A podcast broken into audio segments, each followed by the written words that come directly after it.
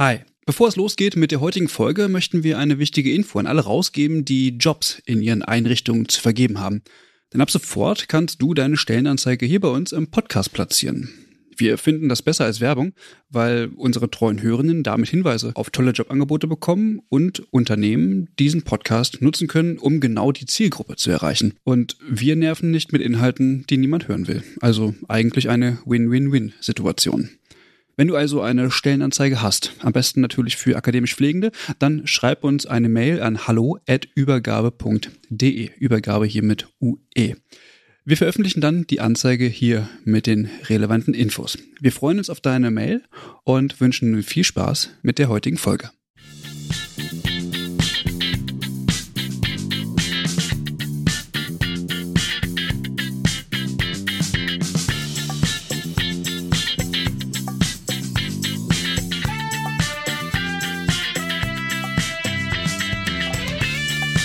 Hallo und herzlich willkommen zu einer neuen Folge des Übergabe-Podcasts. Mit mir am Tisch, am virtuellen Tisch, sitzt Christian. Hallo Christian. Hallo Eva. Hi. Wir hätten, wir hätten uns eigentlich auch treffen können. Ne? Wir sind beide in Osnabrück, aber äh, irgendwie passt es jetzt so besser. Ein riesengroßer ja, Berg liegt dazwischen. Ja, das stimmt. Der, der ist unüberwindbar. genau. Ja, schön, dass äh, ihr uns wieder zuhört. Wir haben heute ein sehr cooles Thema, wie ich finde. Und zwar schauen wir nämlich heute mal in die ambulante und stationäre Pflege. Wir versuchen das Thema ja oder den Bereich ja auch immer mal wieder abzudecken, aber ja, das, das gelingt vielleicht nicht immer so in der, äh, in der gleichen Priorität. Deswegen freut es mich umso mehr, dass wir uns heute mit dem Thema von akademisch Pflegenden in dem Bereich beschäftigen. Und das machen wir natürlich nicht alleine, sondern wir haben eine Gästin dabei, die Theresa Laschewski. Theresa, wir haben uns darauf geeinigt, dass wir uns duzen, deswegen magst du dich einmal vorstellen. Ja, gerne, danke schön. Ja, ich heiße Teresa Laschewski und ich bin akademisch ausgebildete Pflegekraft und habe nach meinem Studium nicht so wirklich einen Bereich für mich gefunden, wo ich mit meinem Studium arbeiten kann und habe dann parallel weiter studiert, habe aber auch einige Jahre Berufserfahrung in der Pflege von Menschen mit Behinderung, also auch in der stationären Langzeitpflege habe dann noch einen Master studiert in Gesundheitspädagogik und arbeite jetzt seit zwei Jahren an der Hochschule Furtwangen im Projekt AP Caritas. Das ist jetzt beendetes Projekt und arbeite seit paar Monaten in einem kleineren Projekt. Da geht's um Case Management und habe noch einen Zweitjob an der Pflegeschule in Freiburg als Pflegepädagogin. Genau. Ah ja. Furtwangen, lass, äh, lass mich raten, ist irgendwo in Baden-Württemberg? Richtig, ja. Ah, äh, okay. äh, eigentlich direkt im Schwarzwald, im schönen Schwarzwald. Direkt drin, ne? Ich war noch nie im Schwarzwald tatsächlich. Ja, lohnt sich. Hätten wir mal eine Dienstreise dahin machen können. Eine ne? Dienstreise, die du aber alleine bezahlst, Eva. Okay. Ja, also Hochschule Furtwangen ist auf jeden Fall sehr interessant. Wir forschen vor allem im Technikbereich, mhm. also assistive Pflege. Und da haben wir einen riesen Skills Lab und so weiter, den man sich auf jeden Fall mal anschauen kann. Ja, auf jeden Fall eine Info für Lukas. Der steht ja auf so Skills Labs und so. Vielleicht hat er Bock, sich das ja mal anzugucken. Lukas, wenn du das hörst, dann ähm, beantrage doch, meine, beantrage doch meine Dienstreise. Eine ehrenamtliche Dienstreise. ja. Okay, ja, starten wir doch mal ähm, rein in das Thema. Also wir werden natürlich auch alles in den Shownotes wie immer verlinken, also auch die Hochschule, falls da jemand Interesse hat. Ihr habt euch also mit akademisch Pflegenden in der stationären und ambulanten Altenpflege im Grunde beschäftigt. Was glaubst du, warum das Thema wichtig ist oder was war so die, der Hintergrund des Projekts? Ja, nochmal ganz kurz. Wir haben uns mit der stationären und ambulanten Langzeitpflege beschäftigt, aber auch mit dem äh, neuen Setting Quartierspflege, also auch Stichwort Community Health Nursing.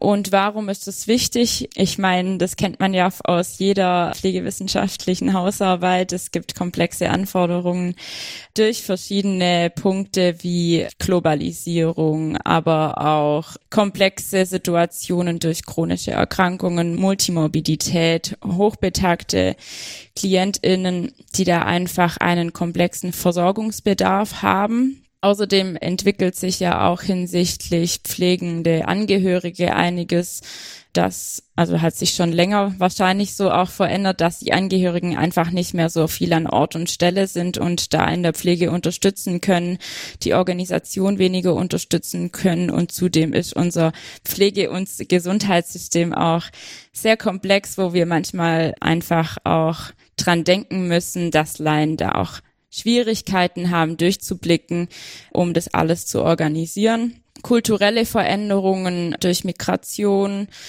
Die Pflege arbeitet mit mehr Technik, also insgesamt mehr Komplexität auf jeden Fall. Wie, mhm. wie, äh, wie, wie, wie kamt ihr denn überhaupt dazu, in diesem Bereich zu gucken? Weil ich sag mal, akademische Pflege und irgendwie so äh, Langzeitpflege, das ist ja nicht so populär, oder? Ja, bisher leider noch nicht. Also wenn man sich die akademisch Qualifizierten anschaut, wo arbeiten die, dann ist es wahrscheinlich vor allem das klinische Setting, vor allem auch in den Universitätskliniken, wo wir die Advanced Nurse Practitioner schon auch haben, die hochspezialisiert sind und die Zahlen sagen eben auch, dass die meisten an den Kliniken beschäftigt sind und wirklich nur ein kleiner Prozentteil auch in der ähm, stationären und ambulanten Langzeitpflege im Quartier sowieso noch nicht. Und vor allem, wenn sie dann in dem Bereich arbeiten, dann häufig auch nicht in der direkten Versorgung, also dann eher auf Management-Ebene oder im Qualitätsmanagement, genau. Weißt du, woran es liegt? Oder hast, hast du eine Idee? Ja, also was wir in den Interviews festgestellt haben, die Einrichtungen sind häufig überfordert. Sie wissen nicht, welche Aufgaben akademisch Qualifizierte in diesem Setting übernehmen können.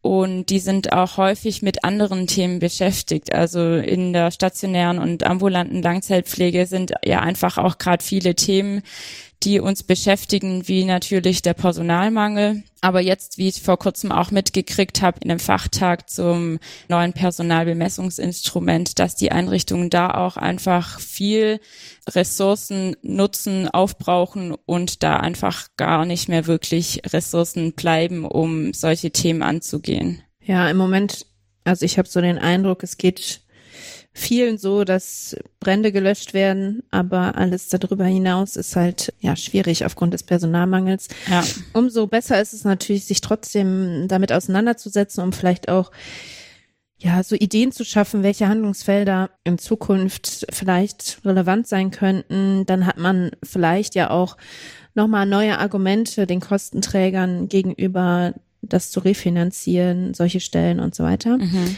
Ja, weil, Eva, Verstehe ich auch nicht. Wer äh, irgendwie als, weiß ich, Pflegedienstleitung oder Einrichtungsleitung oder wie auch immer in einer Langzeitpflege, muss ja komplett am Leben vorbeilaufen, wenn er oder sie nicht weiß, äh, dass da jetzt irgendwie man Pflege auch studieren kann und äh, keine Idee dazu hat, wie man denn diese Person irgendwie in der Praxis einsetzen kann. Also fällt, also mittlerweile muss ich sagen, fehlen mir dazu dann auch die Worte. Also das ist dann. Also ich glaube, daran nichts ist nicht es gibt bestimmt welche, die da nicht so die, Ideen haben oder wie auch immer. Aber ich könnte mir vorstellen, dass die einfach aufgrund des krassen Personalmangels da einfach keine Kapazitäten haben, da irgendwelche Konzepte für sich zu entwickeln oder die sind froh, wenn sie überhaupt die Patientinnen und Patienten oder Bewohnerinnen und Bewohner oder Kundinnen und Kunden, je nachdem, wie man das jetzt betiteln möchte, versorgt kriegen. Könnte nicht ein erster Schritt dann aber auch sein, zu sagen, okay, wir äh, stellen mal welche ein und schauen, was passiert, weil diese Personen haben ja in der Regel Ideen, was sie denn machen können oder was sie eben nicht machen können. Also die kommen ja von der Hochschule auch mit einem Rucksack voller Ideen und schauen sich dann in der Praxis um, okay, ähm, was können wir jetzt hier machen? Also ist ja nicht so äh, irgendwie ein Vakuum, in dem sie sich alle bewegen. Vielleicht äh, hat das Projekt da Antworten drauf. Theresa, ich würde vorschlagen, wir schauen da jetzt erstmal rein, dann können wir nachher auch nochmal drüber diskutieren. Ähm, vielleicht magst du erst uns, nachdem du den Hintergrund jetzt geschildert hast, einmal erzählen, wie es überhaupt zu diesem Projekt kam. Gab es eine Ausschreibung? Vielleicht erzählst du vorher kurz, wer da so alles beteiligt ist, dass wir so ein bisschen Einblick in diese Projektstruktur bekommen. Ja, sehr gerne. Also ich war nicht von ganz vorne an mit dabei, aber der Caritas-Verband in Freiburg war da auf jeden Fall federführend und hat die Hochschulen angefragt, die katholische Hochschule in Freiburg, wo man ja auch Pflegewissenschaft studieren kann, und die Hochschule Furtwang. Und die drei Kooperationspartner haben dann gemeinsam einen Forschungsantrag beim Ministerium für ähm, ähm, Soziales, Gesundheit und Integration ähm, beim Land Baden-Württemberg gestellt. Und der Antrag ging dann soweit auch durch. Das hat funktioniert und das ähm, Projekt hat dann vor drei Jahren ungefähr gestartet. Ähm, die der Caritas-Verband hat die Projektleitung hier übernommen, hat also dieses ganze organisatorische mehr gemacht und die Hochschulen eben das Wissenschaftliche. Und vom Caritas-Verband, was für Qualifikationen hatte die Projektleitung oder wer was waren das für Leute dort? Ganz unterschiedlich. Also soweit ich weiß, schon auch alle mit Pflege-Background. Da gab es auch häufige Wechsel leider. Und am Ende war die Stelle dann auch frei, weshalb ich die dann auch noch übernommen habe für die letzten Monate, um das Projekt gut beenden zu können. Genau, das war ein bisschen schwierig für den Gesamtprozess, weil es dann einfach immer mal wieder Übergabeschwierigkeiten gab. Natürlich, wie wir das aus der Pflege kennen, Informationsverlust. Aber insgesamt hat es dann doch ganz gut funktioniert, weil die Hochschulen sich auch da gut abgesprochen haben und ja einen guten Draht auch so zueinander haben. Okay. Ihr habt ja, wenn ich das richtig gelesen und verstanden habt, habt ihr ja auch eine Literaturrecherche durchgeführt. Da habt ihr vermutlich, ich vermute mal, auch einen Blick ins Ausland geworfen. Magst du ein bisschen was erzählen, was ihr da so herausgefunden habt, ob es ja zu diesen Handlungsfeldern im Ausland da vielleicht schon mehr Erkenntnisse gibt als jetzt hier in Deutschland? Ja, also in einigen Ländern oder in den meisten Ländern gibt's ja auch schon die Vollakademisierung, wo ähm, alle Pflegekräfte mittlerweile studieren und das schon seit einigen Jahren, wo es natürlich dann auch klar ist, dass es da auch schon eine viel größere Palette auch von Aufgaben und Tätigkeiten gibt in der Literatur kann man schon auch immer mal wieder rauslesen, dass es auch strukturelle Probleme gibt und es auch nicht immer so ganz klar ist, wer ist jetzt verantwortlich, MedizinerInnen oder Pflegekräfte. Also da gibt es sicherlich auch noch die ein oder andere Schwierigkeit. Aber die Aufgaben sind auf jeden Fall schon mal da. Es ist klar, was akademisch Qualifizierte übernehmen und die übernehmen auch in anderen Ländern schon viel, viel mehr. Also wir haben da ja auch schon eine umfangreiche Diagnostik, ein pflegerisches Assessment, wo man hier auch das geriatrische Assessment zum Beispiel gerade in der Langzeitpflege in den Fokus nimmt, wo die Pflegekräfte hier sehr gut ausgebildet sind, zum Teil auch medizinische Diagnosen stellen, also gerade in der Community, wenn eine Pflegekraft quasi in die Gemeinde geht, ist sie da die erste Ansprechperson und regelt eigentlich alles selbstständig und nutzt dann TherapeutInnen, MedizinerInnen mehr für die Expertise, die sie dann halt braucht. Also nimmt quasi die anderen Berufsgruppen mehr als Experten mit hinzu, aber regelt sonst alles selbstständig. Also auch verschreibt Medikamente selbstständig, wie Schmerzmedikamente und so weiter was auch Beratung und Prävention angeht, Gesundheitsförderung und Prävention macht die Pflegekraft hier auch schon viel mehr. Also hier auch zum Beispiel in der Gemeinde werden, ja, wie soll ich sagen, wie so eine Feldarbeit sieht es aus. Da wird geschaut, okay, welche Erkrankungen kommen vielleicht in der Gemeinde sehr häufig vor. Dann gibt's dazu Vorträge, also sehr niederschwellig einfach auch, wo die KlientInnen niederschwellig auf der Straße in der Beratungsstelle, also wie zum Beispiel hier auch in Hamburg gibt's ja dieses Gesundheitskiosk, niederschwellig beraten werden zu bestimmten Erkrankungen, um so einfach auch gemeindespezifisch pflegen zu können. Oder auch an Schulen werden Pflegekräfte eingesetzt. Also hier hat die Pflege einfach noch mal ein viel breiteres Spektrum an Aufgaben und Tätigkeiten.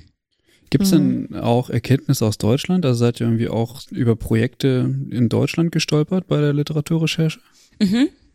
Also ja, klar, wie schon genannt, das Gesundheitskiosk mhm. in Hamburg, die machen ja sehr viel ähm, Beratung und Aufklärung, bieten Kurse an, auch sehr niederschwellig alles für vor allem auch Menschen mit Migrationshintergrund und einer Sprachbarriere.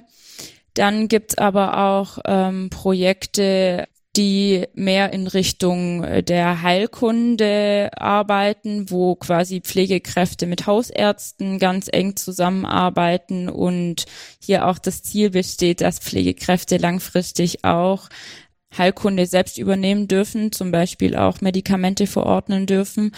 Dann haben wir das Projekt kennengelernt, das heißt präventive Hausbesuche, wo Pflegekräfte auch schon ähm, bei Menschen ab, ich weiß es nicht mehr, 80 oder so in die Häuslichkeit kommen und da den Bedarf abchecken, einfach einen Gesamtblick in dem Wohnsetting sich machen und schauen, okay, was brauchen die Menschen, um langfristig eben auch gesund zu bleiben oder um langfristig in dem häuslichen Setting auch bleiben zu können. Hm. Ich habe mir ja mal in Finnland das Gesundheitssystem angeschaut. Also ich war da eine Zeit lang und da war das auch so, dass es so in, in Einkaufszentren so, also so eine Stelle gab, wo, wo man sich einfach beraten lassen konnte oder wo man einfach hingehen konnte zu allen möglichen Fragen rund um das Thema Gesundheit und Prävention. Und da gibt's ja auch nur akademisch Pflegende, deswegen war es sowieso auch schwer, denen zu vermitteln, was es überhaupt bedeutet, eine Ausbildung zu machen oder diesen Unterschied zwischen Ausbildung und ähm, ja, die, die, die akademische Laufbahn dann letztendlich. Aber das fand ich auch echt ganz interessant, so die, hm, ja, weil es halt einfach wirklich, wie du schon gesagt hast, sehr niedrigschwellig ist und vielleicht auch Personengruppen ansprechen kann oder einen Zugang schaffen kann, die vielleicht auch gar nicht in diesem System grundsätzlich schon in der hausärztlichen Versorgung sind, wo sie vielleicht einen Ansprechpartner oder eine Ansprechpartnerin haben. Mhm.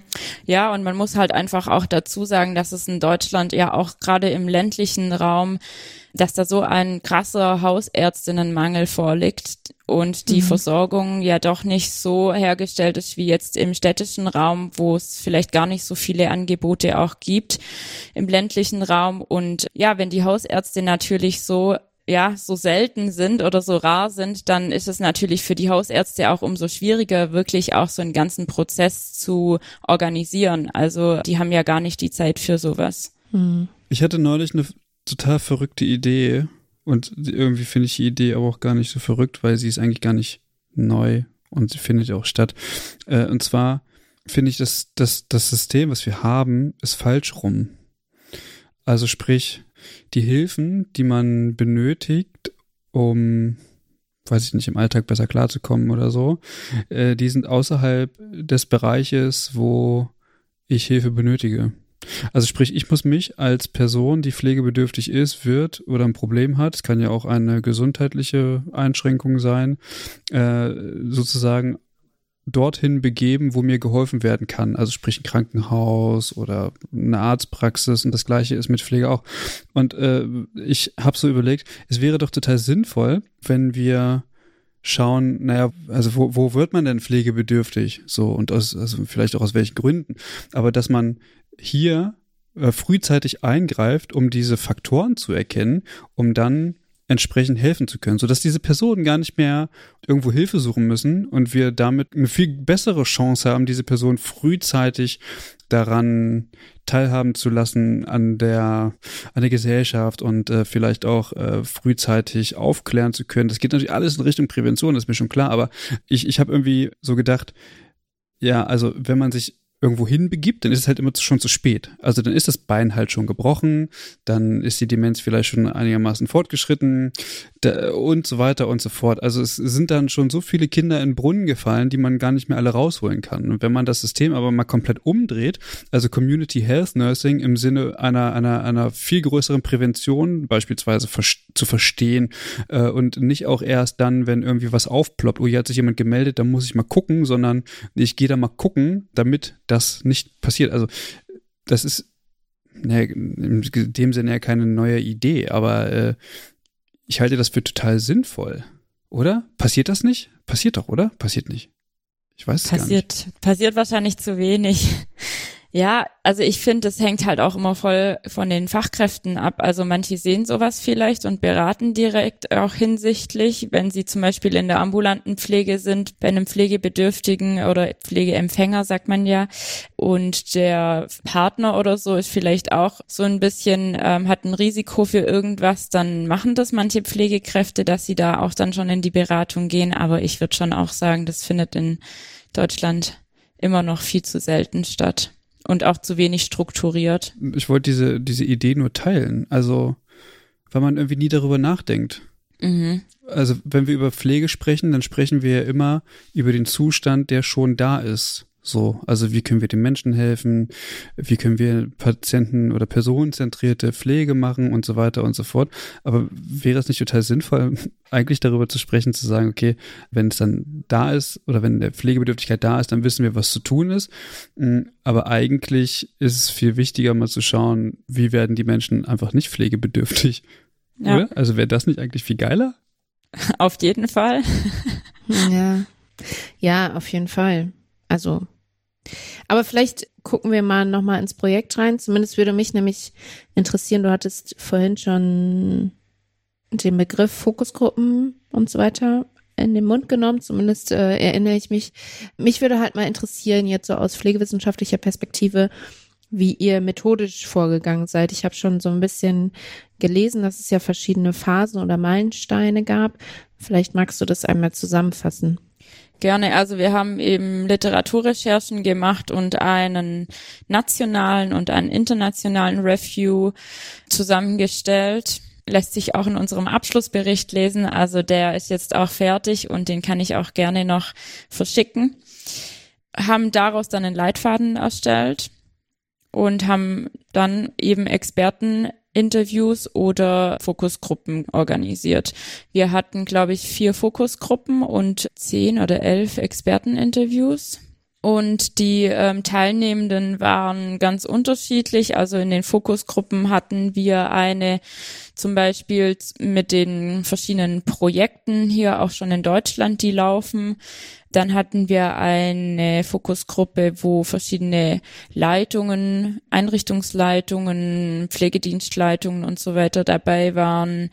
Dann eine, wo vor allem akademisch qualifizierte, aber auch einige nicht akademisch qualifizierte Pflegekräfte mit dabei waren und dann in einer Fokusgruppe noch mit mehr auch pädagogischem Personal, also vor allem Praxisanleitende. Und bei den Experteninterviews war es genauso breit. Also da hatten wir auch MedizinerInnen dabei.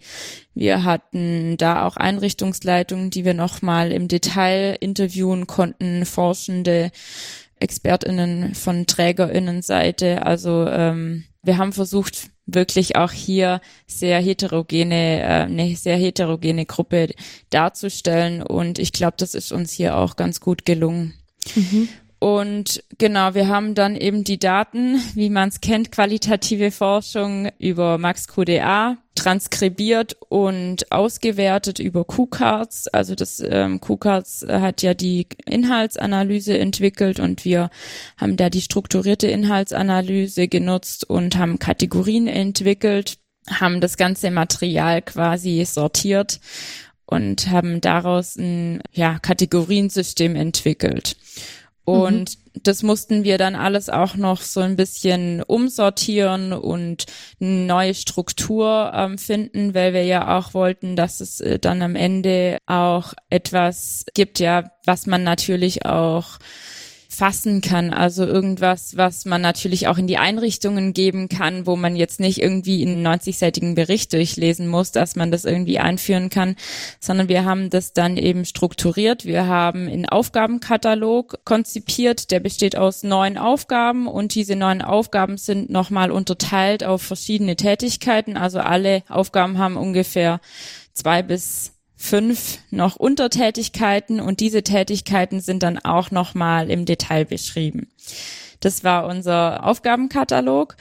Und unsere zweite Forschungsfrage war ja auch eben, wie müssen die Rahmenbedingungen auch sein? Und die haben wir dann auch zusammengefasst und haben daraus Handlungsempfehlungen entwickelt für verschiedene Zielgruppen. Also zunächst mal für die politischen Entscheidungsträgerinnen, hochschulische gehören da auch mit dazu.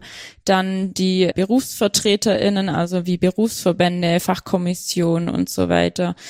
Dann die Träger, die Trägerinnen, wie ja, die ambulanten Pflegedienste, stationären Pflegeheime und die letzte Zielgruppe war die akademisch Qualifizierte selbst.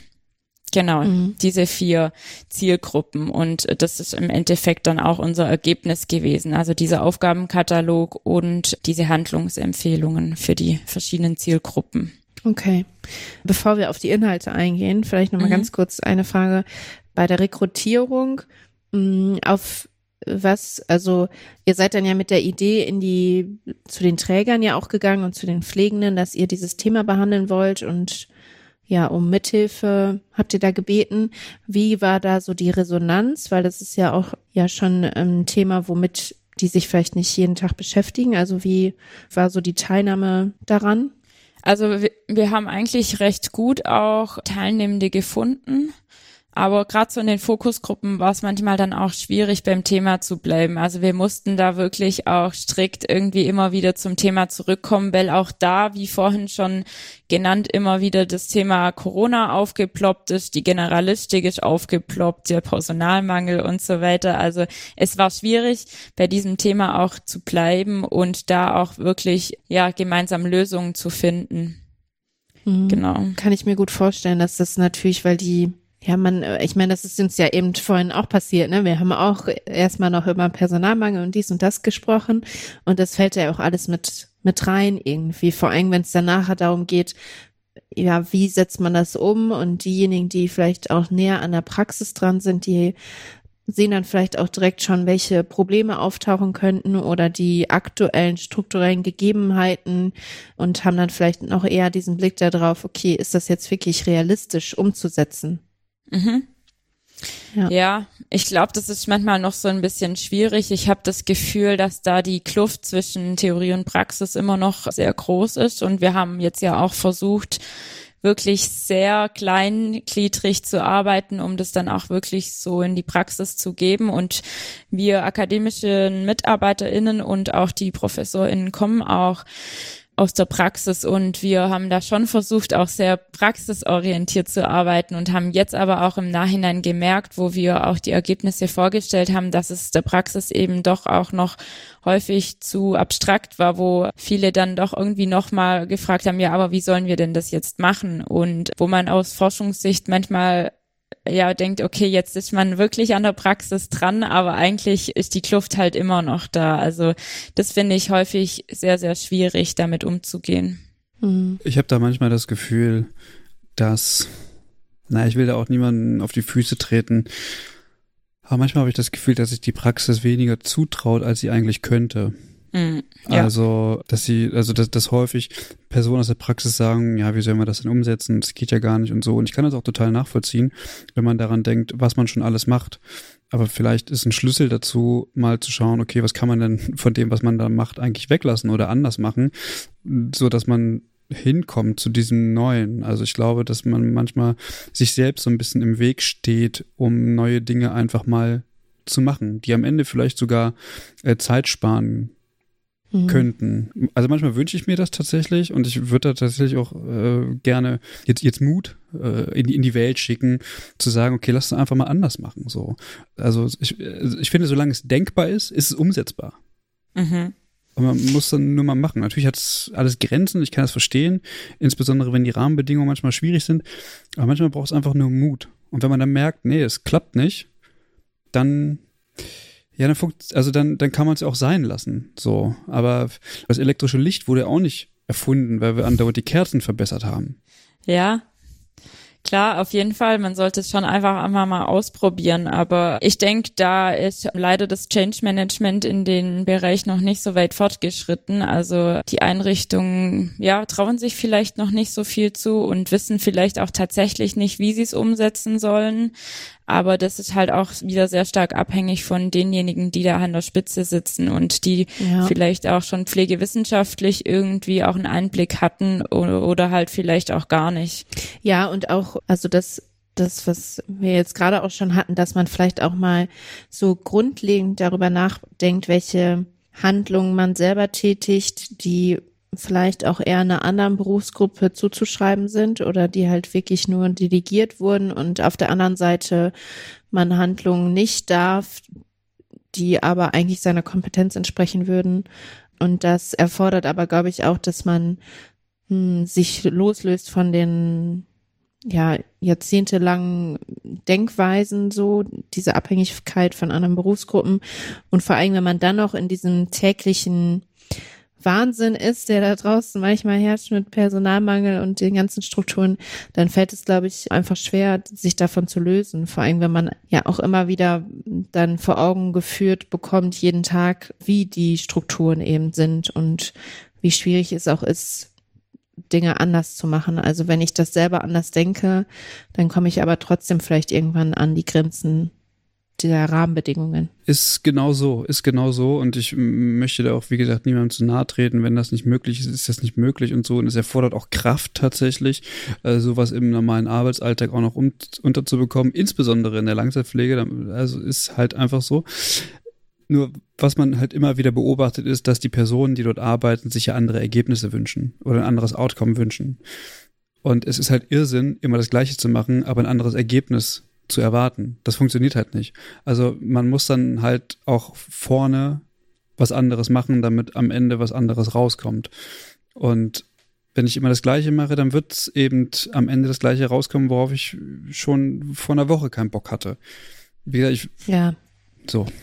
Wir schauen jetzt mal in das Projekt rein. Also, du hast ja gesagt, ihr habt sehr viele verschiedene Handlungsempfehlungen und so weiter rausgebracht oder entwickelt oder abgeleitet es ist natürlich jetzt schwierig, 90 Seiten irgendwie zusammenzufassen, aber vielleicht kannst du uns ein paar, ja, so die Oberpunkte beschreiben oder so ein ausführlicher, wie so nach deinem Gefühl, was vielleicht interessant sein könnte oder was die wichtigsten Erkenntnisse sind. Du hast doch die Kategorien erwähnt, ne? Genau, die Kategorien waren ja noch vorher und aus denen haben sich dann eben die Aufgabenbereiche und die Handlungsempfehlungen ja. erschlossen.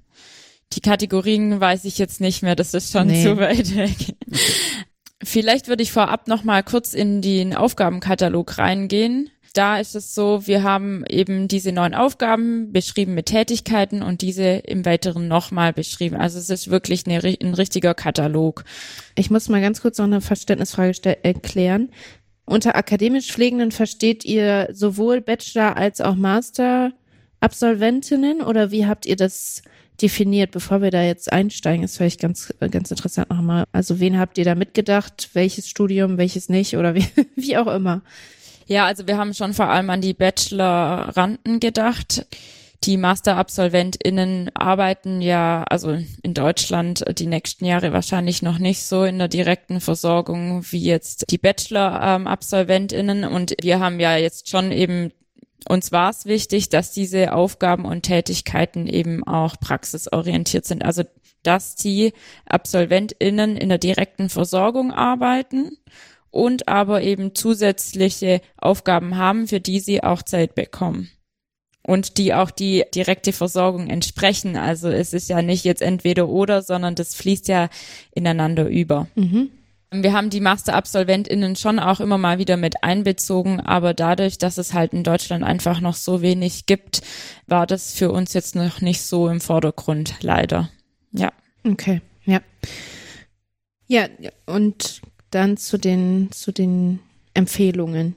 Genau, also ganz grundlagenmäßig, wir haben halt eben gesagt, die Einrichtungen kriegen dann diese, diesen Aufgabenkatalog und müssen für sich auch eben schauen, okay, was passt auch da für uns? Und ein akademisch qualifizierter oder eine kann natürlich jetzt nicht irgendwie die ganzen neuen Aufgaben mit allen Tätigkeiten drumrum mit 100 Prozent. Das ist natürlich viel zu viel. Also es muss priorisiert werden. Welche Aufgaben brauchen wir in der Einrichtung? Und da kann natürlich er oder sie vor Ort, die akademisch qualifiziert ist, auch selber den Bedarf sehen. Das war uns auf jeden Fall wichtig, dass da auch priorisiert wird. Und dann zu diesen Handlungsempfehlungen nach den bestimmten Zielgruppen, das entspricht ja den Rahmenbedingungen. Also welche Rahmenbedingungen brauchen wir von den verschiedenen Zielgruppen, um dieses ganze Vorhaben, um diesen Aufgabenkatalog auch quasi in die Praxis zu bringen. Und da kann ich jetzt gerne mal anfangen mit den politischen EntscheidungsträgerInnen. Wir haben ja dieses bekannte Modellprojekt, da geht es ja eben um die Übertragung von ärztlichen Aufgaben an die Pflege.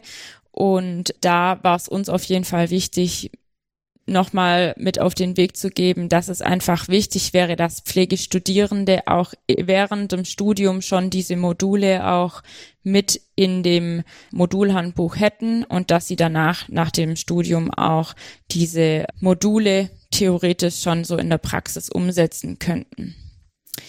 Das mhm. war zum Beispiel eine Empfehlung, jetzt ja abgespeckt.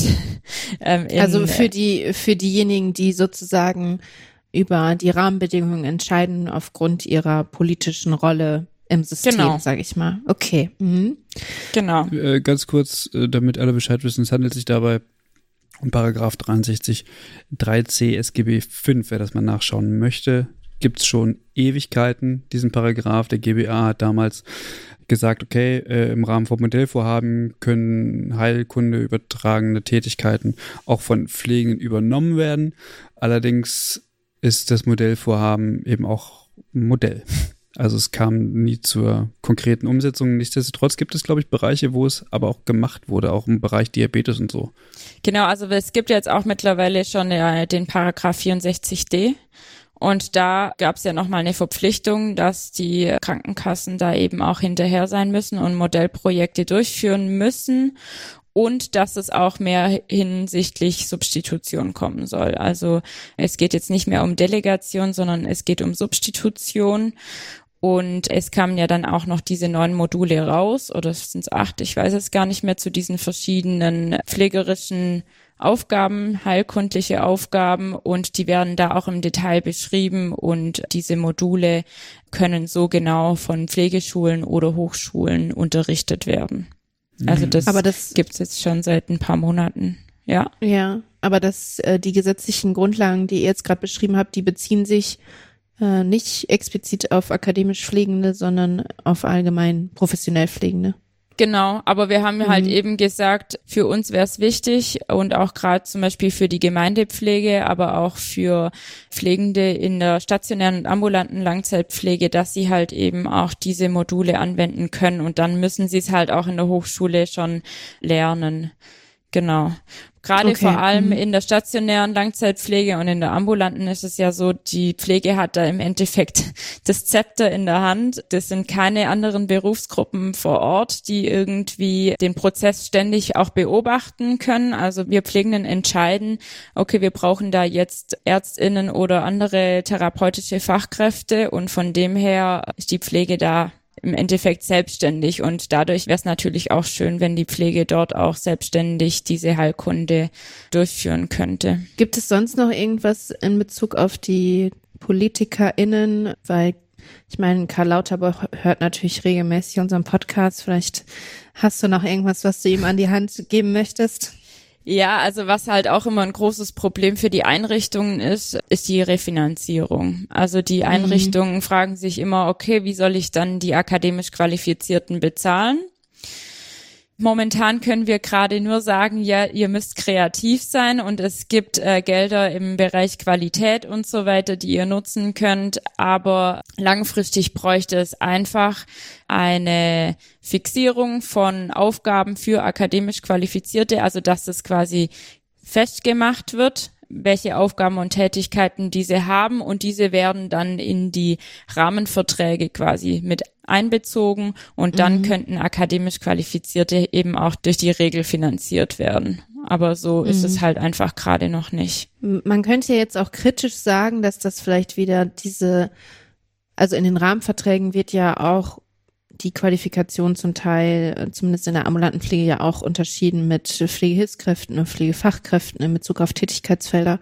Mhm. Man könnte ja jetzt auch kritisch sagen, dass das eventuell ja auch wieder sehr diesen verrichtungsorientierten Gedanken fördert.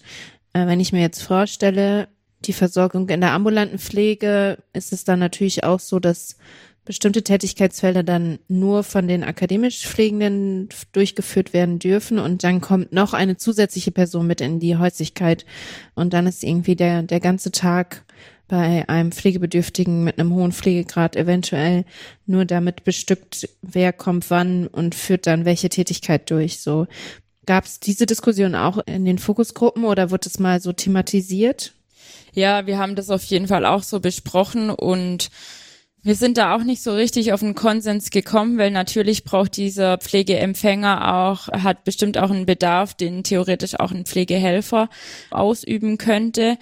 Aber wir als Gruppe oder ich auch persönlich würde schon auch sagen, dass es da, wir haben ja da auch wieder dieses Pflegesystem der Bezugspflege, dass es hier auch einfach wichtig ist, dass dann diese hochkomplexen Fällen komplett von akademisch Qualifizierten übernommen werden. Und solche Dinge wie Körperpflege und so weiter ja auch häufig als ja weniger wichtigere Dinge, die auch Pflegehelfer machen können, die vielleicht nicht so viel Qualifikation haben, ausgeübt werden können. Und bei hochkomplexen Fällen ist es aber meiner Meinung nach nicht so, weil eben während der Körperpflege auch so viele Dinge beobachtet werden, die eben auch in diesen komplexen Prozess mit einbezogen werden müssen. Und von dem her ist es aus meiner Sicht nicht möglich, dass das jetzt komplett alles unterteilt wird und durch die Funktionspflege irgendwie verrichtet werden kann. Ja, ja. Also ich meine, dieses ganze System, zumindest immer in der ambulanten Pflege mit den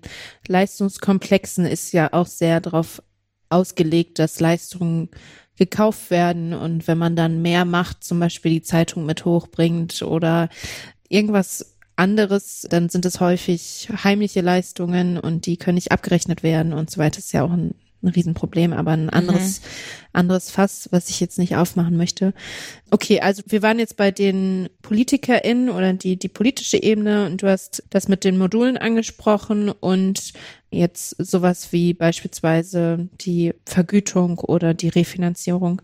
Vielleicht gehen wir einfach mal eine Stufe weiter. Ihr habt da ja Handlungsempfehlungen auch für andere Zielgruppen abgeleitet. Vielleicht magst du uns nochmal eine andere präsentieren oder erklären. Genau, dann haben wir ja auch noch Handlungsempfehlungen für die berufspolitischen VertreterInnen. Und da ein Beispiel, wir haben gesagt, diese müssten an der Schnittstelle sitzen zwischen Hochschulen und TrägerInnen, Kommunen und Einrichtungen, um halt eben hier auch eine Zusammenarbeit zu gewährleisten. Also wir haben halt eben auch gesagt, es gibt ja Universitätskliniken, also da ist ja die Klinik mit der Uni direkt verbunden und eigentlich müsste es aus unserer Sicht so sein, dass eigentlich die Einrichtungen und die Hochschulen und Universitäten auch eben solche Kooperationen bräuchten, wo man einfach auch schon während dem Studium und so weiter immer mal wieder Einblicke hat, weil aus eigener Erfahrung gut, ich habe auch keinen primär qualifizierenden Studiengang gemacht. Ich war eigentlich nie wirklich in der Langzeitpflege. Ich war eigentlich fast nur in der Akutpflege. Mhm. Und dadurch ist es natürlich auch nicht so im Kopf, okay, das ist ja auch noch ein Aufgabenbereich theoretisch für mich oder ein Setting, wo ich arbeiten könnte als akademisch Qualifizierter. Genau, also diese Schnittstelle zwischen Hochschulen, Universitäten und den verschiedenen TrägerInnen. Das haben wir als Aufgabe gesehen für berufspolitische VertreterInnen. Ja, ich, ich musste gerade daran denken, als ich, also ich habe ja 2011 war ich in der ersten Runde für Pflege dual sozusagen den mhm. Studiengang an der Hochschule Osnabrück. Und da haben die Einrichtungen uns gesagt, ja, wenn ihr fertig seid in vier Jahren, dann haben wir auf jeden Fall irgendwelche Aufgabenfelder definiert. Und es ist jetzt bald, also 2015 waren wir fertig, es ist jetzt schon ein paar Jährchen her. Und es ist Gefühl, also es ist natürlich schon ein bisschen was passiert, aber so richtig, vor allem in der Langzeitversorgung, nehme ich das nicht wahr. Also, dass da sich irgendjemand strukturiert Gedanken darüber gemacht hat. Und ich könnte mir vorstellen, dass es auf jeden Fall auch einfach gut ist, mh, vielleicht beide Seiten also die, die du jetzt genannt hast, die Seiten immer mal wieder so dran zu erinnern, okay, wenn es zielführend ist und das ist ja auch besser für Studierende, wenn man halt auch sagen kann, okay, oder auch Menschen, die sich für ein Studium eventuell interessieren, dass man denen halt auch Aufgabenfelder ja beschreiben kann, wo man nachher landen könnte. Aber manche, also ich bin auch in der Lehre tätig und manche sind halt wirklich, ja, so wirklich desillusioniert in Bezug auf das, was nachher was sie nachher mit ihrem Studium machen sollen, so, ne? Ja. Also das finde ich schon einen guten Gedankengang, so. Ja, und auch natürlich dann auch die Begleitung der Studierenden. Also gut, das haben wir ja in den Kliniken wahrscheinlich auch noch nicht so häufig, dass jetzt auch Praxisanleitende schon selber irgendwie Pflegepädagogik oder irgendwas in die Richtung studiert haben. Aber dass halt eben auch die Studierenden da auch begleitet werden in diesen Praxiseinsätzen und dann auch wirklich geguckt wird, okay, was wären denn auch zukünftige Aufgaben und Tätigkeiten für diese Person? Ich glaube, an der Uni Bremen sind die da gerade dabei, auch Praxisanleitende. Also ich glaube, das ist so eine wissenschaftliche Weiterbildung, die da entwickelt werden soll, gerade für Praxisanleitende, die dann Bachelorstudierende quasi in der Praxis begleiten könnten. Mhm. Okay. Und dann habt ihr wahrscheinlich noch eine weitere Handlungsempfehlung oder die so ein Beispiel dafür für die Ebene der berufspolitischen, wie habt ihr die mhm. genannt? Berufspolitischen Vertreter. Vertreter. Ah ja. Genau. genau. Mhm. Ja, da ist auch sehr viel Allgemeines drin, also auch hinsichtlich, dass sie eben den Professionalisierungsprozess unterstützen und auch hier ja Richtung Pflegekammer und so weiter agieren, aber auch der internationale Austausch war hier auch mit drin und die Translation der aktuell besten wissenschaftlichen Erkenntnisse aus von der Forschung in die Praxis, also dass da dieser Transfer stattfindet, was ja auch schon mhm. stattfindet, so genau. Mhm. Mit den Fachgesellschaften DBFK und so weiter. Ja. Also hier auch viel berufspolitisch Allgemeines, würde ich jetzt mal sagen. Mhm. Genau. Also einfach für die Professionalisierung der Pflege. Und ich würde gerade weitermachen mit der ja, nächsten gerne. Zielgruppe. Ja, ja. Ja. Da geht's ja jetzt vor allem um die TrägerInnen der ambulanten und stationären Langzeitpflege, aber auch um die Kommunen, also die ja auch quasi die Quartierspflege mit aufbauen müssten.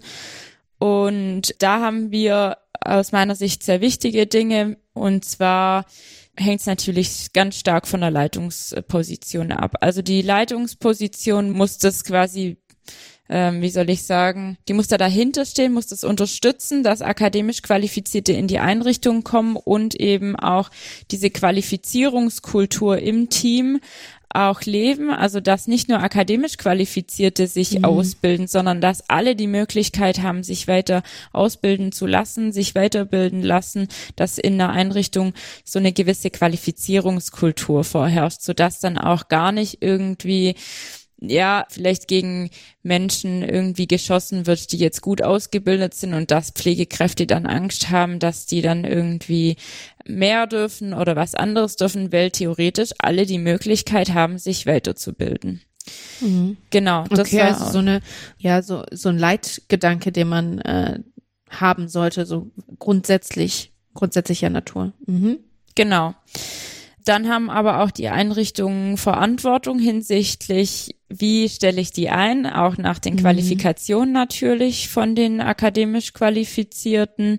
Sie haben die Verantwortung, auch Stellenanzeigen zu schreiben. Das ist ja auch schon ein großes Problem häufig und sie müssen akademisch Qualifizierten da auch transparente Strukturen bieten. Also auch, wie bin ich im Organigramm oder so mhm. mit drin? Wie, welche habe ich Weisungsbefugnisse? Mit wem bin ich vernetzt? Für was bin ich verantwortlich? Einfach von vornherein auch Dinge transparent machen, mhm. weil dann eben die akademisch Qualifizierten ja auch hier schon viel mehr von vornherein in der Struktur mit eingebunden wären und dann auch wüssten, okay, so und so läuft's in der Einrichtung und die und die Aufgaben hätte ich. Mhm. Ich könnte mir auch vorstellen, dass das grundsätzlich auch wichtig ist, insbesondere deswegen, weil man ja auch dem Team, was, wenn man das neu einführen möchte oder ähnliches, das ist besonders wichtig, dass das transparent ist, weil man ja auch auf die Akzeptanz von den anderen Pflegenden irgendwie angewiesen ist oder die müssen mit ins Boot geholt werden, dass es da nicht irgendwie zu einer Abgrenzung kommt oder zu dem, was du vorhin gesagt hast, diese Angst, die nehmen uns jetzt hier irgendwas weg oder wie auch immer, die sind was Besseres oder welche Gedanken auch immer man da vielleicht haben könnte oder welche Gedanken da aufkommen könnten. Ich glaube, das ist halt auch ganz wichtig, dass das halt dann auch von den leitenden Personen ja so vorgelebt wird, beziehungsweise transparent gemacht wird, gesagt wird so, okay, wir brauchen das, wir machen das jetzt so und die Gründe auch zu nennen und nicht, hier ist jetzt eine neue Person und die macht jetzt die und die Aufgabe, Punkt. So. Mhm. Ich glaube, das ist auch besonders wichtig. Ja, auf jeden Fall.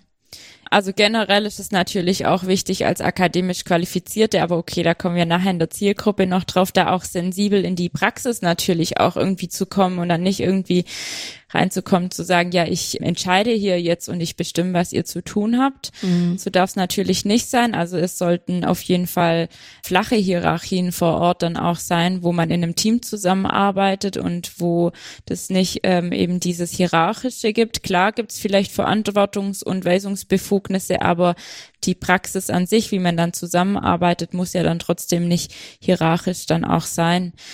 Und das denke ich eben auch, dass da die Fachkräfte häufig aufgrund dessen natürlich auch Probleme haben oder Ängste haben, dass da jetzt akademisch Qualifizierte in die Praxis kommen, weil bisher war es ja eben so, dass sie entscheiden konnten. Als Fachkraft ist man ja in der stationären Langzeitpflege mittlerweile und in der ambulanten, ja, vielleicht auch, denke ich jetzt mal, hat man ja schon sehr viel Verantwortung. Man arbeitet mit vielen mhm. Pflegehilfskräften zusammen und vielleicht auch nicht ausgebildete ähm, Hilfskräfte und hat da ganz viel zu sagen. Und ich glaube, da ist auch jetzt eine ganz große Angst da, dass jetzt eben das dann die akademisch Qualifizierten machen. Ja, ja, auf jeden Fall.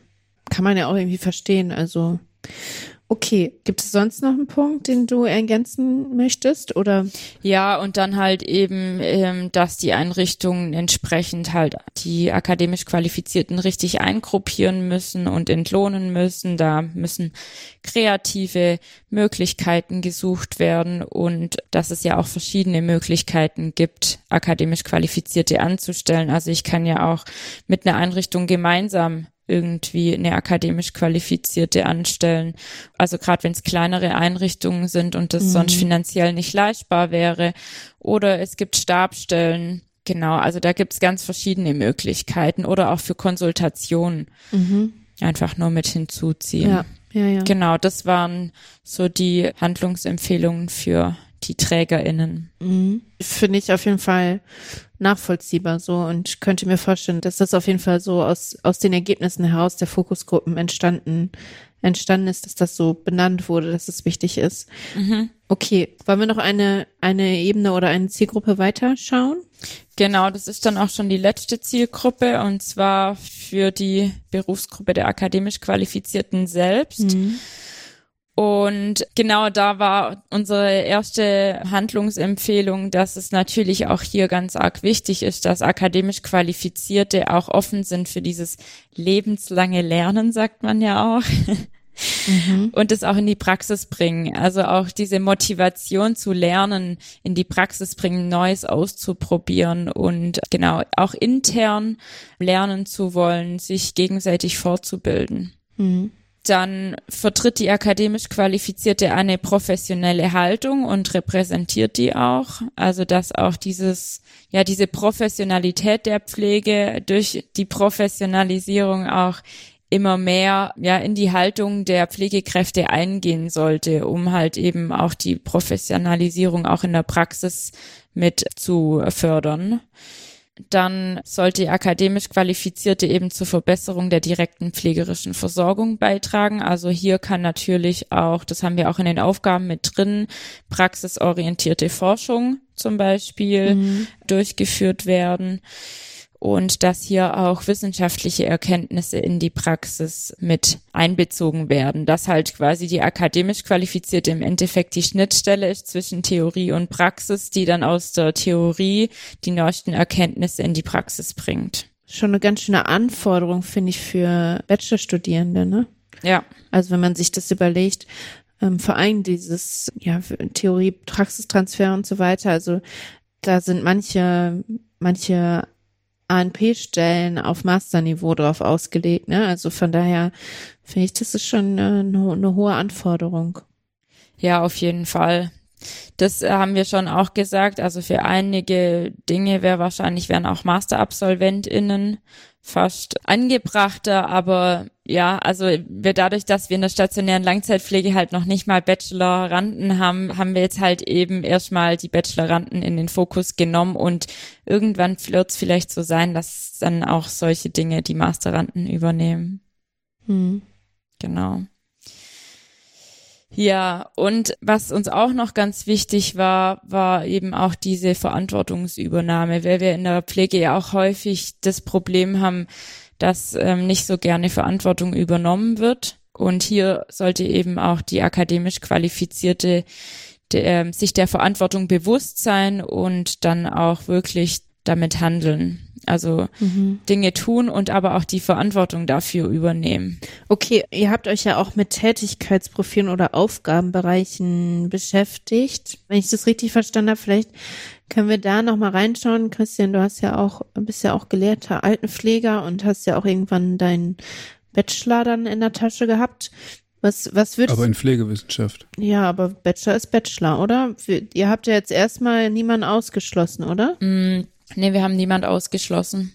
Vielleicht kannst du einmal sagen, was ihr euch für Gedanken gemacht habt, was denn, also jetzt gerade hörte sich das eher so an, so was so die Rahmenbedingungen beziehungsweise das Grundlegende, das grundlegende Verständnis, die grundlegenden Strukturen, was genau. muss so basic gegeben sein und Jetzt ist halt so ein bisschen die Frage, okay, was ist denn dann in der tatsächlichen Praxis, was sind Tätigkeitsfelder und so weiter?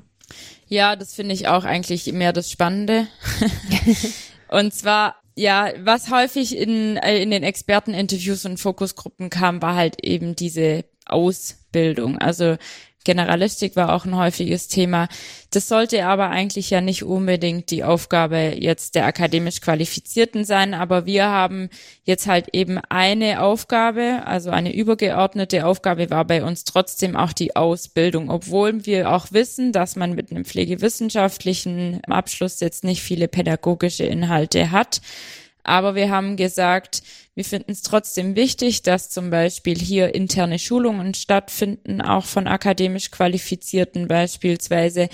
Praxisanleitung, wo halt wirklich auch wissenschaftliche Praxisanleitung durchgeführt werden kann, aber auch die Begleitung der Studierenden wäre hier noch eine Tätigkeit oder auch die Ausbildungskoordination dass die mhm. akademisch Qualifizierte halt eben auch hier mit den Schulen, Hochschulen im Kontakt ist und da gemeinsam an dem Ausbildungsplan arbeitet.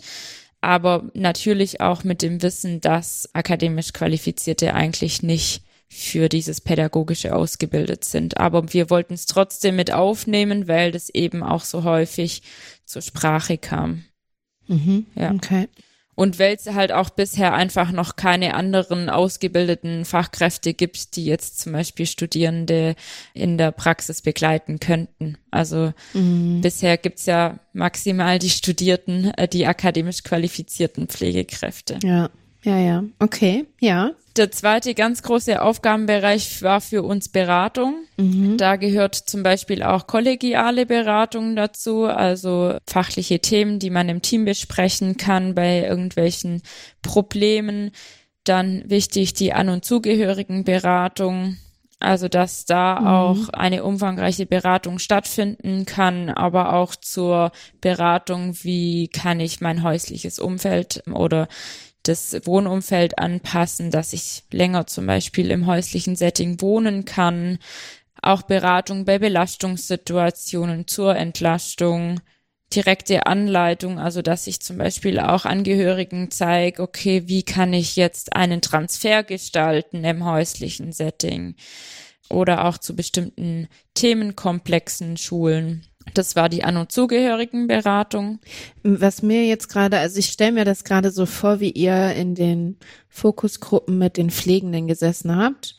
Dann könnte man ja auch, also als Pflegefachperson mit äh, langer Berufserfahrung sagen, ja, warum brauchen wir dafür jetzt die akademisch Pflegenden? Also die machen das ja sowieso schon und das könnte ich mir vorstellen, sind vielleicht Argumente, die gekommen sind. Deswegen würde mich interessieren, was da so die Argumente sind. Warum, warum sind das Dinge, die akademisch Pflegende machen sollten? Also wenn ich so aus meiner eigenen Erfahrung in der Praxis sprechen kann, dann ist es ja häufig so, dass das gar nicht so richtig gesehen wird, diese Angehörigenberatung. Also meistens kümmern sich Pflegekräfte ja dann ausschließlich um die PflegeempfängerInnen, obwohl eigentlich zum Beispiel gerade in der ambulanten Versorgung, aber auch generell in der Langzeitversorgung die Angehörigen fast genauso wichtig sind mit einzubeziehen. Und da denke ich einfach, die akademisch Qualifizierten haben hier vorsichtig ausgedrückt nochmal ein ganzheitlicheres Verständnis für die Situation Und sie haben auch deutlich mehr Kommunikation, würde ich jetzt mal sagen. Also ich hatte in meinem Studium sehr, sehr, sehr viel Beratung und Kommunikation. Mhm. Ich weiß nicht, wie es euch da ging im Pflegestudium. Ja, ich erinnere, ich, ich erinnere mich an äh, Aspekte, so die, die da auf jeden Fall Thema waren. Ja, also ich kann das auf jeden Fall nachvollziehen. Ich, vor allem denke ich da halt an die, an den Quartiersbereich, den ihr auch aufgemacht habt, so, ne? Also ich glaube, da ist es auch nochmal ein, ein wichtiger Punkt, die, mhm. dieser, dieser Bereich mit Beratung von Pflegebedürftigen, aber auch die Angehörigen. Ja. Ja. Und das heißt ja jetzt auch nicht, dass quasi nur akademisch Qualifizierte diese Aufgaben übernehmen könnten, sondern dass es halt Aufgaben theoretisch für akademisch Qualifizierte wären. Mhm. Ähm, das heißt nicht, dass es andere jetzt nicht machen dürfen oder sollten. Mhm. Also ich bin mhm. mir sicher, manche Fachkräfte machen eine gute Beratung. Ja. Ja. Naja, aber ich würde es auch nicht äh, so tief stapeln, weil man mit einem Studium natürlich auch eine gewisse Kompetenz erfährt, die oder auch Qualifikationen, die äh, andere Personen mit einer anderen Qualifikation eben nicht machen können. Also kann halt auch nicht jeder Anwalt werden. So geht halt nicht. Braucht braucht man eine Qualifikation für. Muss man wissen, wie es geht. Ja. So, und äh, ich finde das im Pflegebereich genauso. Also zu sagen, naja, also eigentlich ist es eher was für Personen mit einem akademischen Abschluss, mit einer besonderen Qualifikation und mit einer gewissen Kompetenz, okay.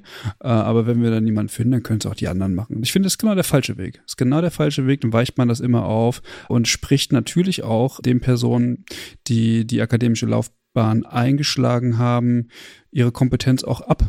Und das äh, finde ich wenig anerkennend. Ja, verstehe ich auf jeden Fall. Aber ich meine, auch die ähm, nicht akademisch Qualifizierten haben ja auch Beratung und Kommunikation in ihrer Ausbildung. Also jetzt merke ich gerade auch in der Generalistik ist das wirklich auch ein großer Themenbereich Prävention und Beratung und so weiter. Und von dem her fände ich das jetzt auch ein bisschen krass, wenn man jetzt sagen würde, okay, Beratung dürfte jetzt nur noch von akademisch Qualifizierten gemacht werden. Mhm. Nee, so, dann muss man sich aber auch die Frage gefallen lassen, naja, warum brauchen, also dann kann ich es doch auch machen, dann brauchen wir doch die akademischen nicht.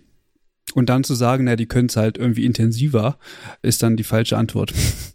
Ja, das sind wir dann wahrscheinlich wieder bei den hochkomplexen Fällen. Also ähm, mhm bei den äh, Situationen, wo es vielleicht auch schwierig ist, zum Beispiel im häuslichen Setting mit Angehörigen, wo man vielleicht noch mal eine höhere Kommunikationskompetenz braucht und vielleicht auch eben den ganzen Verlauf mitgekriegt hat, weil man halt eben auch für diese Person zuständig ist. Es ist schwierig, da irgendwie äh, einen Weg zu finden, wo man die Aufgaben so teilen kann. Aber ja, wahrscheinlich braucht es das irgendwann schon. Ich würde es nicht an einer Tätigkeit, also jetzt, also was heißt, wenn man jetzt Tätigkeit oder Tätigkeitsbereich, wenn wir jetzt die, die Beratung und die Kommunikation als einen solchen bezeichnen würden, äh, nicht festmachen und sagen, und oh, ne, also für diese Tätigkeit brauchen wir jetzt irgendwie Personen, die einen akademischen Abschluss haben sondern vielleicht geht es einfach um Versorgungssteuerung. Und ein Teil dieser Versorgungssteuerung ist dann vielleicht tatsächlich ähm, der Bereich Kommunikation, Prävention, Beratung, so. Dann ist es was anderes. Dann ist es eingegossen in ein Konzept, ähm, ja. wo der, wo die anderen Tätigkeitsbereiche also das, das, das, das schwingt so mit, es muss gemacht werden, okay, aber grundsätzlich ist die Tätigkeit, hat ein anderes Niveau, ein anderes Abstraktionsniveau, wofür man einfach eine gewisse Qualifikation braucht. Dann mhm. könnte man nämlich sagen, na grundsätzlich könnte die Beratung und so weiter auch jemand anders übernehmen, aber diese anderen Tätigkeiten, die dann halt mitschwingen, die halt nicht. So, und um das nicht, um diesen Prozess nicht zu unterbrechen, könnte man halt sagen, oder sollte man sagen, das ist ein Tätigkeitsbereich für Personen mit einer besonderen Qualifikation und dazu gehört das und das und das und das und das. So. Mhm. Und das halte ich dann eher für sinnvoll, dass man so ein, so ein, so ein Tätigkeitspaket ähm, hat und nicht einzeln was rausnimmt, weil dann kommt man natürlich schnell dazu, dass der, dass man dies machen kann. Dann ist es ähnlich wie in der Medizin. Dann kommt der Chirurg dazu, dann kommt äh, der nächste Facharzt dazu, dann kommt der nächste, dann haben wir drei Fachärzte und keiner hat Ahnung von dem, was der andere macht. Funktioniert ja. am Ende auch nicht. Ja. Also es ist nur eine Idee, es ist nur eine Idee. Ja, doch, also ich sehe das auch so. Also die akademisch Qualifizierten sind ja auch im Berufsgesetz ja schon auch so beschrieben, als wären sie auch für komplexe Fälle einfach zuständig. Mhm. Und dann muss man vielleicht eher unterscheiden, okay, was, wie ist die Situation, wie ist der Fall? Und dann kann vielleicht nochmal eher unterschieden werden, okay, wer ist jetzt für was verantwortlich und weil mhm. das Abstraktionsniveau einfach dann nochmal ein anderes ist. Also du hast ja jetzt gesagt, Ausbildung und Beratung und Kommunikation wären so Tätigkeitsfelder sind ja jetzt auch Tätigkeitsfelder, die ja schon so ein bisschen in die in diese Versorgungsstruktur beziehungsweise in dieses strukturelle vielleicht auch gehen oder wie man an Stellschrauben drehen kann, dass am Ende äh, die Versorgung besser wird, eventuell. Habt ihr noch was, was ein Tätigkeitsfeld, was du vielleicht so beispielhaft noch nennen könntest? Ja, es gibt ja noch einige und ich muss noch ganz allgemein dazu sagen, die Aufgabenbereiche, die lassen sich jetzt nicht klar trennen. Also da ist es auch mhm. wieder natürlich, zum Beispiel gibt es einen Aufgabenbereich Case Management. Im Case Management beraten ah, wir ja auch okay. viel. Aber da geht es zum mhm. Beispiel jetzt mehr um Schnittstellenmanagement oder auch ums Krisenmanagement, wo halt eben auch hochkomplexe Fälle komplett gehandelt werden und über den gemanagt werden und um den ganzen komplett der, der Versorgungsablauf von akademisch Qualifizierten übernommen wird. Ah ja, okay. Dann habt ihr das sozusagen nochmal Case Management nochmal so als extra gesonderten Punkt damit drin. Mhm. Genau, ja. Case Management. Okay. Wir haben auch noch die Förderung von Digitalisierungsprozessen als kleine ah, Aufgabe, ja. muss nicht unbedingt, aber mm. als Hochschule Furtwang muss das natürlich mit rein. aber das wäre eigentlich auch was, ähm, Förderung der Digitalisierung als Rahmenempfehlung für oder als Empfehlung für die anderen Berufsgruppen beziehungsweise die, die Zielgruppen hier auf politischer Ebene ne, und aus berufspolitischer Ebene. Ja, ja. Ja. Genau, Pflegewissenschaft ist natürlich ein Teil, noch eine große Aufgabe inter- und intraprofessionelle Zusammenarbeit war hier, finde ich, in der Langzeitpflege auch nochmal wichtig, weil, wie gesagt, in der Langzeitpflege haben die Pflegenden das Zepter in der Hand und sie koordinieren und ähm, nehmen andere Berufsgruppen mit hinzu. Das heißt, hier ist die Netzwerkarbeit einfach wahnsinnig wichtig. Mhm. Und da haben wir auch gesagt, es wäre so sinnvoll, wenn es eine Ansprechperson geben würde, die halt die Kommunikation nach außen handeln würde und nicht irgendwie fünf fünf bis zehn Pflegekräfte, wo dann niemand weiß, okay, was hat der eine zum anderen gesagt und so weiter, wo einfach mhm. eine Person dieses Netzwerk hätte und sich da fachlich austauschen könnte mit den anderen Berufsgruppen. Es gibt vielleicht Pflegekonsile, es gibt Visiten, wo wir dann eben diese einzelnen Berufsgruppen mit hinzunehmen könnten, Fallbesprechungen und so weiter. Das wäre alles auch eine Aufgabe, eine Tätigkeit von einer akademisch Qualifizierten oder mhm. einem ja, also das war für uns auch noch äh, eine ganz wichtige Aufgabe. Pflegewissenschaft ist, denke ich, ja auch klar. Die Pflegetheorie in die Praxis bringen, konzeptionelles, aber auch praxisorientierte Pflegeforschung, wenn das möglich ist. Oder auch so wie Expertenstandards in die Praxis bringen und die Aufgabe Public Health Nursing. Das war diese Aufgabe, die sich vielleicht auch noch mal mehr aufs Quartier bezieht, wo wir aber auch mhm. gesagt haben, ja theoretisch, also in der ambulanten und in der stationären Langzeitpflege wäre es ja vielleicht auch mal hilfreich, mit anderen Diensten im Quartier zusammenzuarbeiten und da auch vielleicht niederschwellig eben auch ja schon mal in der Einrichtung Schulung, Schul Schulungen anzubieten für Menschen im Quartier, um da einfach auch diesen Zugang zu diesem Pflegesetting zu erleichtern und einzuschätzen, okay, inwieweit gibt's vielleicht auch in der nächsten Zeit auch Menschen, die bei uns aufgenommen werden müssten. Also da gibt's finde ich aus meiner Sicht, und das haben wir auch so im Team besprochen, auch bei Public Health Nursing, Community Health Nursing, kann man auch in der ambulanten und stationären Langzeitpflege teilweise umsetzen. Mhm. Ja, finde ich auch auf jeden Fall. Also ich glaube, das kann sich auch gegenseitig irgendwie bedingen oder ähnliches bereichern, wenn, wenn man sich da auch austauscht mit denjenigen, die rein aus dem Public Health Bereich irgendwie kommen. Ich hatte mir noch die Frage auf unser Pad geschrieben, was so der Unterschied dann zum akutstationären Setting ist. Irgendwie stellt sich die Frage für mich gerade gar nicht mehr, weil es relativ eindeutig war, dass es bei allen Punkten, die du genannt hast, natürlich sowas wie die Ausbildung ist, ist auch ein Punkt vielleicht im akutstationären Setting, aber ähm, vor allem dieses Schnittstellenmanagement, Case Management und so weiter. Ich glaube, das ist halt schon im Langzeitbereich ja nochmal spezieller und deswegen stellt sich für mich gar nicht mehr die Frage oder vielleicht hast du dazu aber noch irgendwie einen Input oder ähnliches oder was, ob ihr da nochmal was zugeschrieben habt, was jetzt so die Besonderheiten für den Langzeitbereich sind aus euren Ergebnissen heraus. Also wir haben uns da klar immer mal wieder drüber unterhalten, aber in unserem Abschlussbericht steht jetzt nicht irgendwie da separat noch was zu drin. Es gibt auf jeden Fall natürlich auch einige Überschneidungen. Der zum Beispiel pflegewissenschaftlich oder so, ähm, würde mhm. ich jetzt mal sagen, ist das ungefähr die gleiche Aufgabe.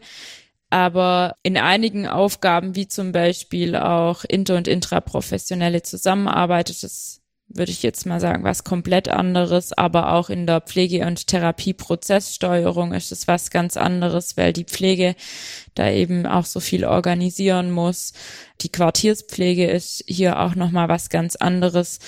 Und ich denke, der Grund für dieses Forschungsprojekt ist auch einfach dieser, klar überschneiden sich die Bereiche, aber dadurch, dass halt eben im Langzeitstationären oder im, in der Langzeitpflege noch nicht so viel stattfindet und noch keine akademisch Qualifizierten da sind, ist ja mhm. auch irgendwie vielleicht hier der Bedarf mehr da, auch nach einem Leitfaden oder so, wie dann die äh, Praxis hier akademisch Qualifizierte einstellen kann. Was mich noch interessieren würde, wenn du jetzt so drüber nachdenkst, was so die nächsten Schritte wären oder eigentlich wäre es jetzt gut, wenn man da so ein Evaluationsforschungsprojekt dranhängt, ne? Ja, also wir haben auch einen Antrag gestellt. Ah ja, okay aber der ist leider noch in Bearbeitung. ja, ja, okay. Keine Ahnung. Also es wäre natürlich schön, wenn wir da ein Anschlussprojekt kriegen, wo wir auch ja. wirklich akademisch Qualifizierte begleiten können und das, äh, die Implementierung da auch ja begleiten könnten. Aber bisher haben wir noch keine Informationen. Was mhm. machen wir denn jetzt mit den Ergebnissen? Ja, verbreiten, wenn möglich. Also wir haben jetzt auch eine Liste erstellt äh, mit allen möglichen Menschen, die auch eben unseren Abschlussbericht noch weiter verbreiten könnten und dann halt äh, umsetzen. ja. Also, also ich meine, es ist ja, ja auch, äh, es ist ja auch so, wenn halt erstmal so ein bisschen Ideen da, da sind zur, für Handlungsfelder und Aufgabenfelder, dann ist es ja vielleicht auch so, dass die Resonanz auf mögliche Stellenausschreibungen vielleicht auch größer ist, weil ich meine, natürlich ist es einfach zu sagen, ja, die Einrichtungsleitungen, die sollen eben sich Stellen überlegen und Stellenausschreibungen machen, aber wenn sich halt keiner bewirbt, so, dann ist, ist davon ja auch irgendwie abhängig, dass du überhaupt Leute hast. Aber wenn wenn es irgendwie attraktiver gestaltet ist und man konkret sagen kann, okay, ihr seid dann da und dafür zuständig, kann das ja auch die Attraktivität äh, dieses Berufsfeldes oder des Settings als Berufsfeld fördern, würde ich sagen.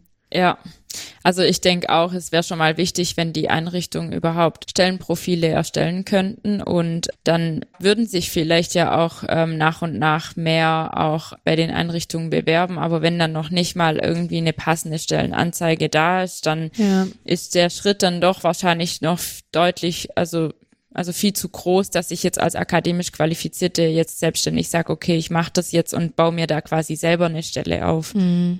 Ja, und die Konkurrenz auch einfach zu groß, sowohl vielleicht durch, ähm, durch das akut stationäre Setting, aber auch durch die Möglichkeit, immer noch mal weiter zu studieren oder sich weiter umzuschauen, ne?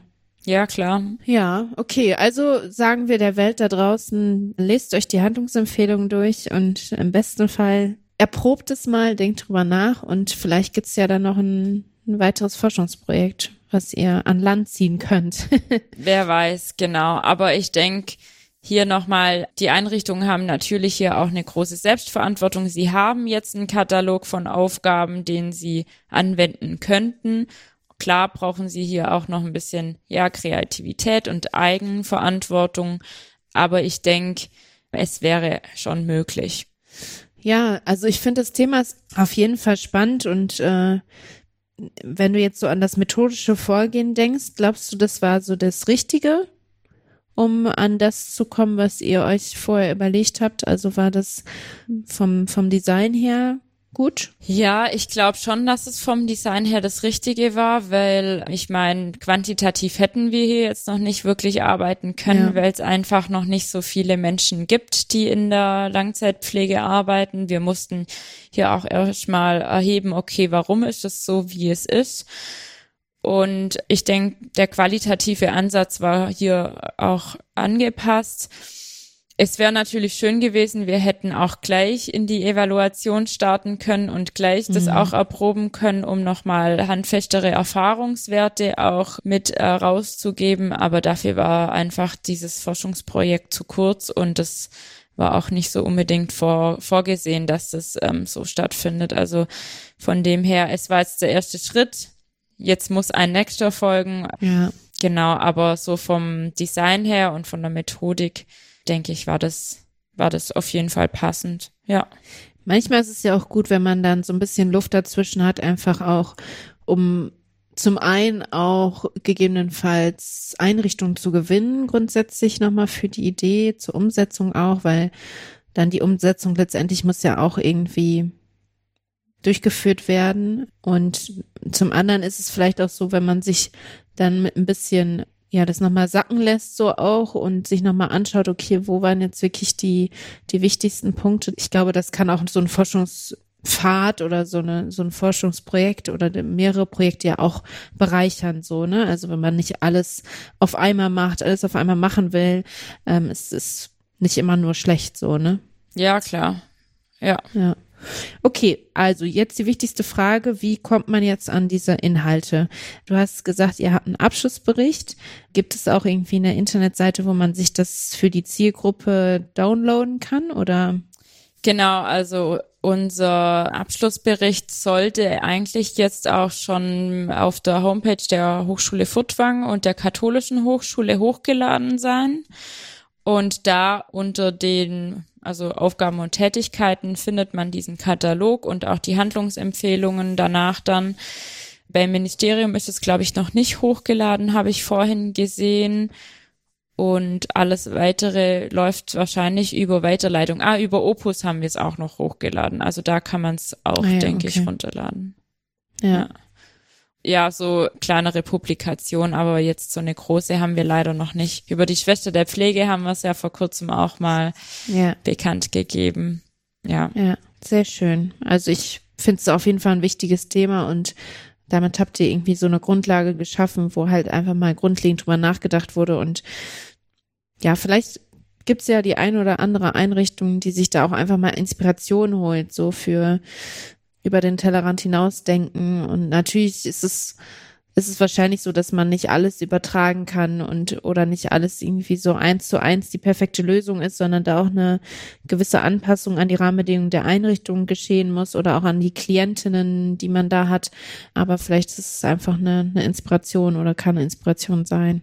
Ja, das hoffe ich.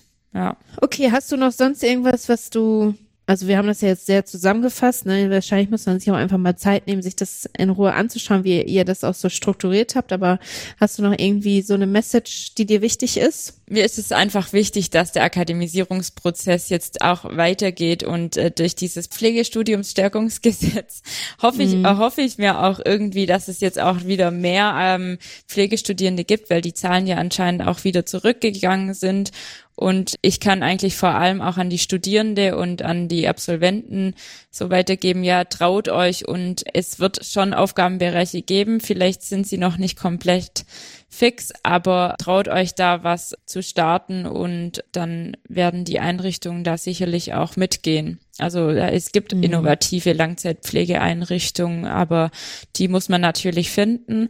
Aber ähm, es ist auf jeden Fall möglich, wenn man wenn man in die Langzeitpflege auch als akademisch Qualifizierte einsteigen möchte. Und auch vielleicht dran denken, dass man mittlerweile da aufgrund des Personalmangels ist ja auch nicht nur schlecht als bewerbende Person, weil man sich, man kann sich gut Dinge auch auswählen, Stellen auswählen, wo man hin möchte, wo man nicht hin möchte, was man möchte und was nicht, weil einfach die Bewerberinnenzahl so niedrig ist und ja, wenn man eine Einrichtung hat, ist es vielleicht auch, wie gesagt, eine Möglichkeit, irgendwie attraktiver zu werden Mhm. für die Zielgruppe. Und Ja. auch für die Einrichtung. Ja. Ja. Theresa, vielen Dank, dass du heute bei uns warst. Danke dir. Wenn auch aus der Entfernung. Äh, dass Danke du uns das euch. vorgestellt hast. Ich finde es ja auch interessant. Eigentlich hast du ja auch so eine, so eine übergreifende Rolle, dadurch, dass du ja auch noch in einer, in der Pflegeschule bist oder Berufsschule bist und gleichzeitig in der Wissenschaft. Mhm. Machst du beides gerne? Hast du irgendwie eine Idee, wo es für dich noch hingeht oder? Ähm, ja, gute Frage. Momentan geht's für mich gerade, also ich habe mich zieht's wieder in die Praxis. Mhm. Ich will wieder mehr in die Praxis. Ich könnte mir gerade das psychiatrische Setting ganz gut vorstellen. Aber mal schauen, wie das dann funktioniert. Dann muss ich wahrscheinlich mich für eins entscheiden. Also entweder Mhm. Forschung oder Pädagogik. Ja, es ist äh, alles spannend, ne? Alles spannend. Man kann auch nicht alles machen. Ja, daher ist die Ja. Pflege auf jeden Fall immer eine gute Anlaufstelle. Man hat viele, viele Möglichkeiten. Ja, das stimmt. Das stimmt. Okay, Christian, willst du äh, den Abspann sozusagen machen? Mm, Den Abbinder. Ja.